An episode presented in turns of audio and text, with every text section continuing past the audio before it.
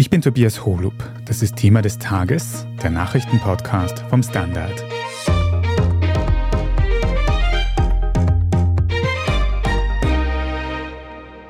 Der moderne Staat ist da. Er ist jedenfalls zum Greifen nah. Stellen Sie sich vor, die ÖVP-Affäre rund um Inseratenkorruption wäre schon aufgedeckt worden, als Sebastian Kurz noch nicht mal Bundeskanzler war. Nicht nur Österreichs Politik sehe heute wohl ganz anders aus. Möglich wäre das gewesen, wenn es in Österreich nicht ein striktes Amtsgeheimnis gäbe. Doch dieses Amtsgeheimnis könnte jetzt fallen, und zwar durch ein neues Informationsfreiheitsgesetz, auf das sich ÖVP und Grüne geeinigt haben. Das ist für die Republik Österreich ein monumentaler Kulturwechsel, in Wahrheit eine Transparenzrevolution. Wir schauen uns heute an, welche Geheimnisse dadurch bald herauskommen könnten und wann Österreich seine Infofreiheit bekommt. Sebastian Fellner, du hast für den Standard heute eine sehr wichtige Pressekonferenz besucht von den MinisterInnen Werner Kogler und Caroline Edstadler, in dem es um ein sehr einflussreiches Gesetz mit einem sehr sperrigen Namen geht. Ja, tatsächlich, das Amtsgeheimnis wird abgeschafft das Grundrecht auf Informationsfreiheit kommt. Ein Informationsfreiheitsgesetz. Sebastian, warum sollte mich das interessieren? Weil du in diesem Staat regiert wirst. Das Konzept unseres Staates und der meisten anderen demokratischen Staaten ist, dass die Bürgerinnen und Bürger ein Stück ihrer Freiheit und ein Stück ihres Geldes abgeben, um quasi eine staatliche Organisation zu genießen und dadurch Sicherheit zu bekommen. Und der Kern der Informationsfreiheit ist, dass wenn der Staat eine Information hat, dass auch du diese bekommen sollst, wenn du sie haben willst. Also dass ich quasi herausfinden kann, was sich da hinter den Kulissen abspielt. Und das ist jetzt, so wie ich das verstanden habe, oft nicht so, weil es ein sogenanntes Amtsgeheimnis gibt, oder? Genau. In Österreich herrscht das Amtsgeheimnis. Es steht im Verfassungsrang. Das ist ein Gesetz aus der Monarchie und es funktioniert auch genauso. Nach rund 100 Jahren wollen wir das Amtsgeheimnis abschaffen. Der Kaiser wollte nicht, dass seine Untertanen in die Schublade schauen können, was er da für Dokumente drin hat. Aber ein moderner Staat sollte halt anders funktionieren. Das Amtsgeheimnis hatte damals den Sinn, die Mächtigen zu schützen. Auch jetzt herrscht es noch in dem Sinn, vor allem, dass es eine kulturelle Sache innerhalb der Behörden ist. Dieses naja, was interessiert sie das überhaupt und warum fragt er mich das und warum sollte man ihm das geben? Das ist die Form des Amtsgeheimnisses, die jetzt unabhängig vom Gesetzestext sehr stark in Österreich noch wirkt. Das heißt, es gibt es in anderen Ländern nicht in dem gleichen Ausmaß? Österreich ist das letzte Land in der Europäischen Union, das das Amtsgeheimnis noch im Verfassungsrang stehen hat. Andere Länder sind uns da weit voraus. Ich denke da an Slowenien, Großbritannien oder auch Schweden. Da ist es ganz selbstverständlich, dass Bürgerinnen und Bürger Zugang zu staatlichen Informationen haben. Da wird Transparenz tatsächlich in weiten Teilen der Verwaltung gelebt, während es in Österreich dann noch sehr große Geheimniskrämerei gibt. Mhm. Und das soll sich jetzt aber bald ändern mit einem neuen Informationsfreiheitsgesetz, richtig? Das ist der Plan der Regierung. Das ist zum einen die proaktive Informationserteilung, nämlich Informationen, die von allgemeinem Interesse sind, müssen proaktiv zugänglich gemacht werden. Und zum Zweiten die passive Informationspflicht, das heißt auf Anfrage von Bürgerinnen und Bürgern. Dieses Gesetz ist natürlich auch nur ein Gesetzestext, der dann am Ende mit Leben gefüllt werden muss. Das ist auch der große Test für die österreichische Verwaltung dann, ob ein neues Gesetz und ein Grundrecht auf Information, das geplant ist, dann tatsächlich so gelebt wird, dass die Leute was davon haben. Mhm. Wir schauen uns am besten einfach ein paar konkrete Beispiele an, damit wir das besser verstehen können. Und ein ganz konkretes Beispiel ist mir diese Woche aufgefallen. Da haben wir einen Podcast aufgenommen über diese heimlichen U-Ausschusspläne, die die ÖVP gegen ganz viele andere Parteien gehabt hat. Und da haben ganz viele Kollegen von uns und Kolleginnen mir im Gespräch gesagt, diese Missstände, die es da bei anderen Parteien gegeben haben könnte, ob es vielleicht zum Beispiel Umfragenkorruption gegeben hat, bei der SPÖ war das Beispiel, die hätte es vielleicht nicht gegeben mit einem Informationsfreiheitsgesetz. Wie ist das gemeint? Warum hätte es die dann nicht gegeben? Es ist so, dass Transparenz präventiv gegen Korruption wirkt wann immer jemand quasi in Versuchung geführt wird oder in Versuchung ist, irgendwie krumme Dinge zu drehen in der öffentlichen Verwaltung, wird er sich sehr gut überlegen, ob er das macht und wie groß das Risiko ist, dass er erwischt wird. je mehr Transparenz herrscht, desto größer ist das Risiko, dass er erwischt wird. Es geht bei diesen Umfragen und Inseratendeals um Geschäfte der öffentlichen Hand, um Dokumente und Aufträge, die bei Ministerien und anderen Behörden vorhanden sind. Und mit einem Informationsfreiheitsgesetz, das gut funktioniert, kann man solche Dinge anfragen. Und wenn das quasi eine gelebte Praxis ist und wenn das tatsächlich passiert, dass Leute Dinge wissen wollen und sich mal erkundigen, welche Studien hat zum Beispiel das Bundeskanzleramt in Auftrag gegeben und wer hat das bezahlt, dann senkt das das Risiko, dass Dinge mit öffentlichen Mitteln getan werden, die nicht passieren sollten. Mhm. Und genau solche Dinge sind ja auch besprochen worden in diesem einen großen Untersuchungsausschuss, den es wirklich gegeben hat, dem ÖVP-Korruptionsuntersuchungsausschuss kann man dann quasi sagen, dass es diese große Umfragen- und Inseratenaffäre bei der ÖVP, die ja das Land sehr bewegt hat in den letzten Jahren, vielleicht auch nicht gegeben hätte, wenn es so ein Informationsfreiheitsgesetz schon viel früher gegeben hätte? Das ist eine Was wäre wenn Frage, die naturgemäß sehr schwierig ist.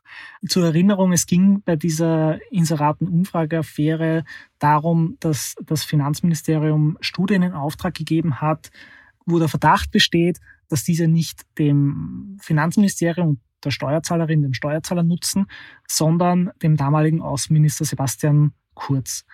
Diese Studien waren lange vorhanden, sind aber die längste Zeit nicht öffentlich geworden und erst nach einem längeren Kampf mit dem Finanzministerium.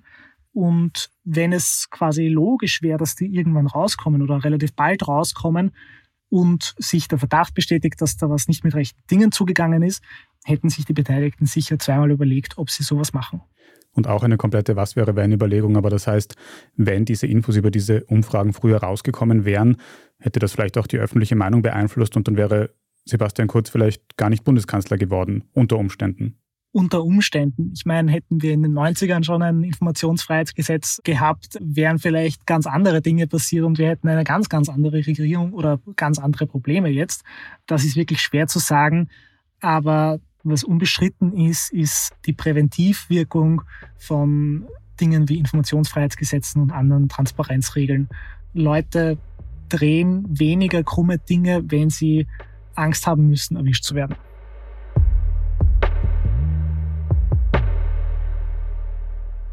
Wir sind gleich zurück.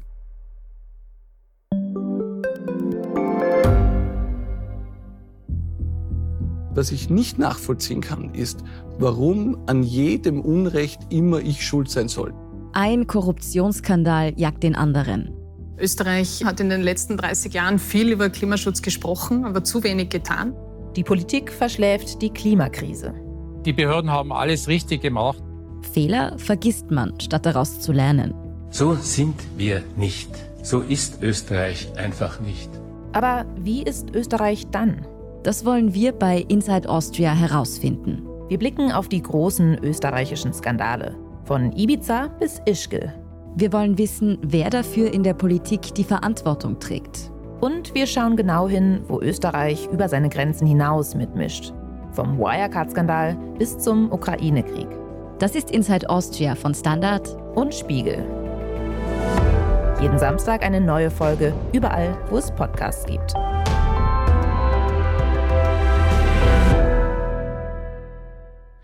Sebastian, was gibt es sonst noch für Skandale in Österreich, die man mit so einem Informationsfreiheitsgesetz hätte verhindern können? Naja, ein klassischer Fall ist die Affäre um die Erwin Pröll Privatstiftung. Der damalige Landeshauptmann von Niederösterreich hat sich ja über Jahre relativ viel Geld in seine eigene Privatstiftung, die einen bestimmten Zweck hatte zur Förderung des endlichen Lebens, soweit ich mich erinnere, hat das fördern lassen vom Land Niederösterreich per Beschluss der Landesregierung der damals allerdings noch geheim war. Das ist dann nur durch einen Whistleblower, der das in Wahrheit illegal rausgespielt hat, bekannt geworden. Und in weiterer Folge hat Niederösterreich sich dann ein bisschen gedrängt gefühlt, seine Landesregierungsbeschlüsse nicht mehr geheim zu halten und zu veröffentlichen.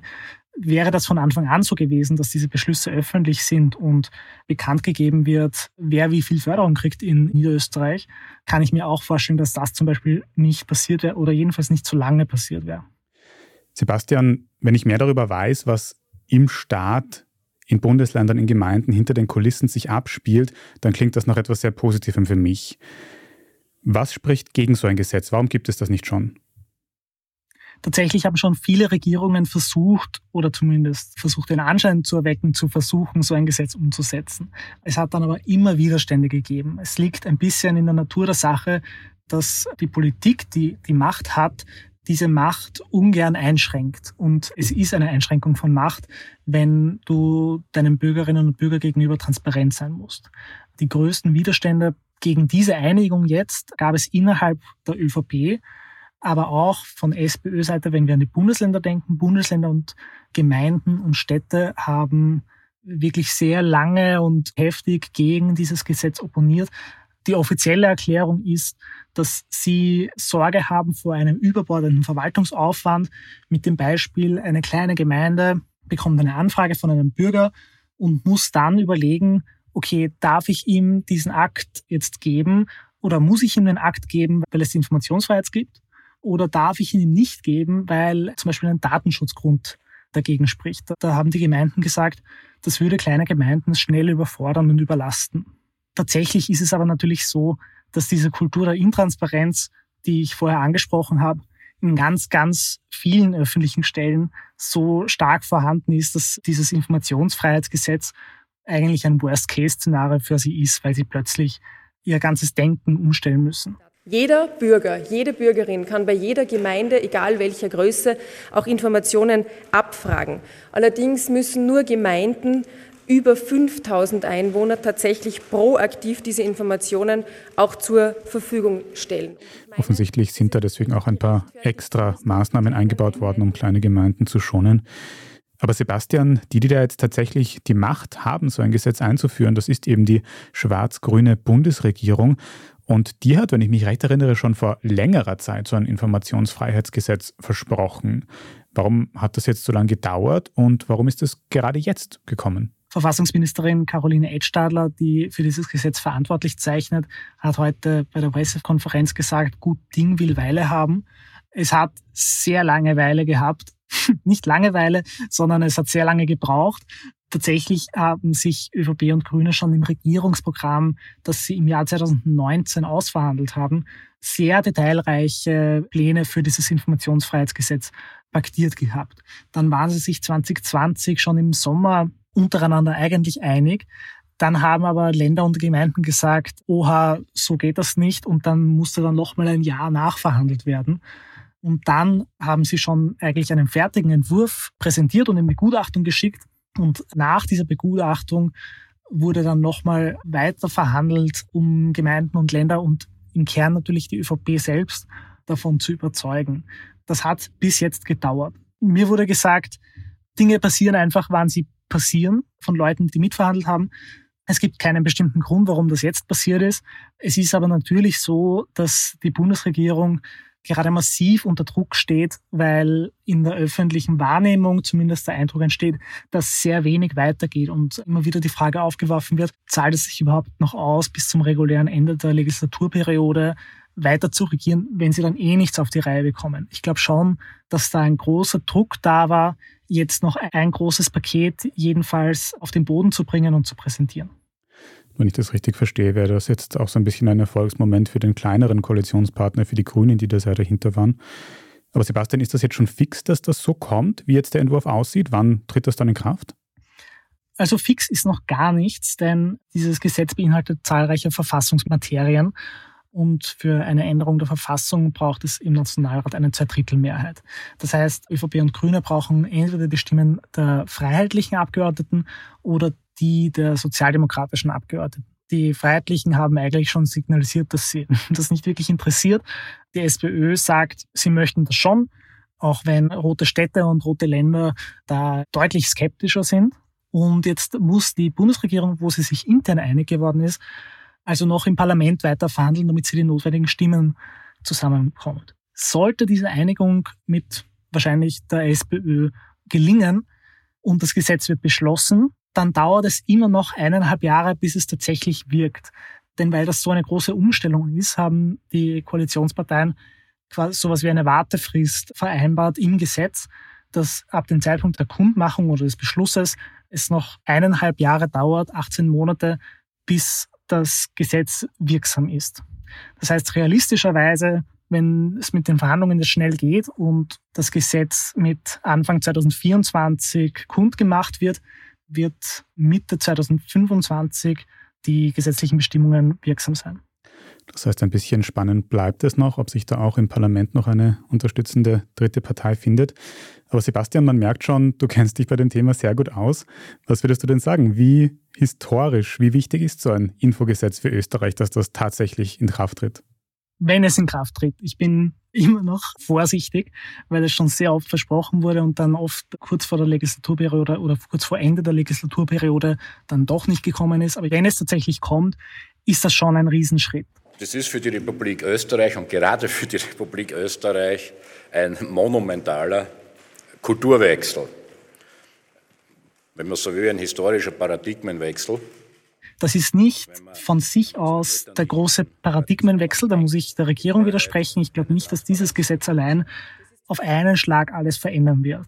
Denn diese Kultur wird sich nicht so schnell wandeln. Ich glaube, da wird es einige mühsame Gerichtsprozesse brauchen, höchstgerichtliche Entscheidungen, die da klare Linien vorgeben.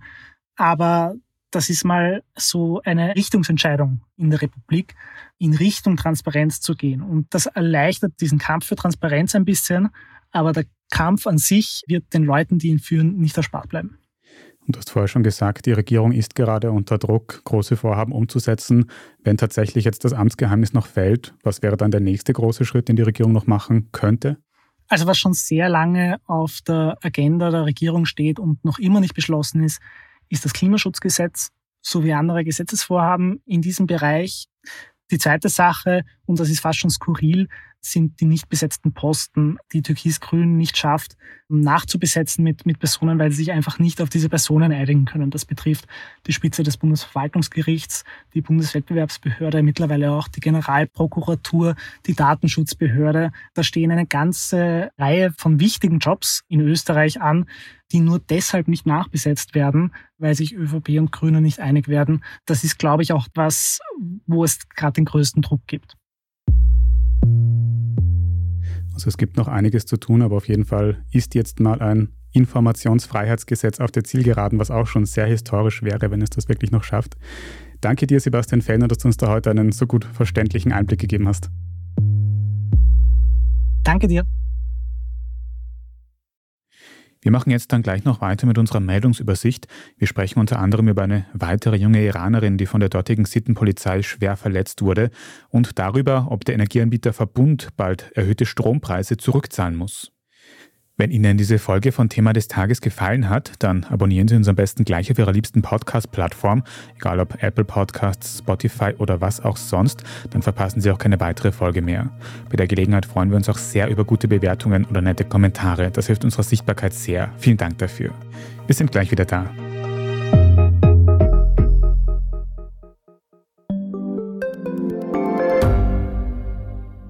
Standard-Podcasts gibt es ja wirklich schon zu jedem Thema. Also fast jedem. True Crime. Thema des Tages. Lohnt sich das? Inside Austria. Serienreif. Besser leben. Rätsel der Wissenschaft. Edition Zukunft. Und, und, und. Aber nicht jeder hat die Zeit, das alles zu hören. Und manchmal möchte man sich einfach nur ein paar Minuten beschallen lassen. Ich bin Scholt Wilhelm. Und ich bin Margit Ehrenhöfer. Ab sofort bringen wir auch Highlights unserer Podcasts. Für zwischendurch, wenn mal weniger Zeit ist. Diese kurzen Ausschnitte nennen wir Shorts. So wie eine kurze Hose. Oder eine kurze Geschichte. Okay. Und Shorts vom Standard finden Sie jetzt überall, wo es Podcasts gibt. Und hier ist, was Sie heute sonst noch wissen müssen. Erstens, im Iran wurde wieder eine junge Frau in Zusammenhang mit der Sittenpolizei verletzt. Die 16-jährige Amita Garavand liegt seit einem Vorfall mit Sittenwächtern in einer U-Bahn im Koma. In den sozialen Medien kursiert ein Video, in dem eine junge Frau ohne Kopftuch von Einsatzkräften in die U-Bahn gestoßen wird. Die meisten Infos über den Vorfall werden durch AktivistInnen verbreitet. Offiziell dementieren die Behörden alles. Amita Garavand ist außerdem kurdischer Abstammung, genauso wie Massa Amini, deren Tod in Haft im vergangenen Jahr für enorme Proteste für Frauen- und Menschenrechte im Iran gesorgt hat. Zweitens, der Energieanbieter Verbund hätte im vergangenen Jahr nicht seine Strompreise erhöhen dürfen. Das hat ein Gericht entschieden und zwar schon in zweiter Instanz. Der Hintergrund ist eine Klausel in einem alten Verbundvertrag. Darin steht, dass der Strompreis erhöht werden darf, wenn ein gewisser Börsenindex ansteigt. Weil Energie im Jahr 2022 so teuer wurde, hat der Verbund davon Gebrauch gemacht.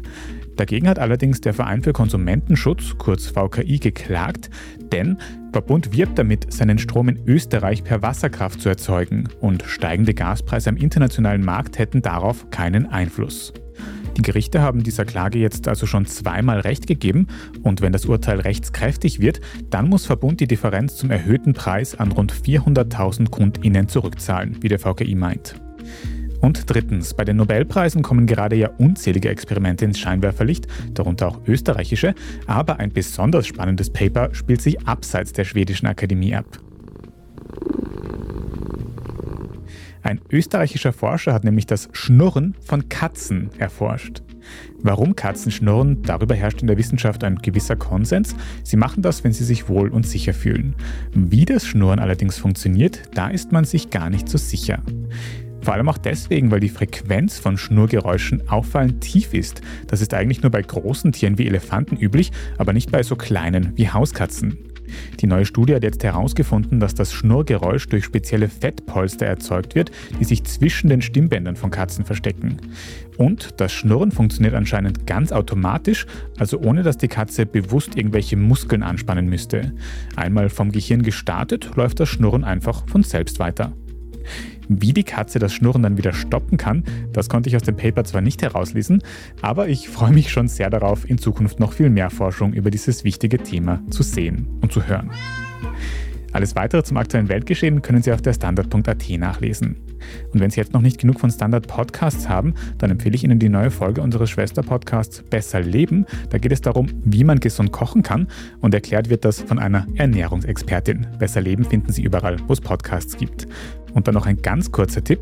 Unser neuer Podcast-Kanal Standard Shorts ist auch online. Dort geben wir ganz kurze und kompakte Antworten auf spannende Fragen, die uns beschäftigen. Falls Sie Feedback oder Anregungen für das Standard Podcast Team haben, dann schicken Sie die gerne an podcast.derstandard.at. Wenn Sie die journalistische Arbeit, die wir hier beim Standard machen, unterstützen möchten, dann geht das zum Beispiel, indem Sie ein Abo abschließen. Aktuell gibt es dafür besonders gute Konditionen, weil der Standard sein 35-jähriges Jubiläum feiert. Mehr Infos auf abo.derstandard.at. Ich bin Tobias Horup und an dieser Folge hat außerdem Scholt Wilhelm mitgearbeitet. Und in der gestrigen Folge habe ich vergessen, unserem Produzenten Christoph Neuwirth für die aufwendige Bearbeitung der Audiospuren zu danken. Also das an dieser Stelle auch noch. Vielen Dank fürs Zuhören und bis zum nächsten Mal.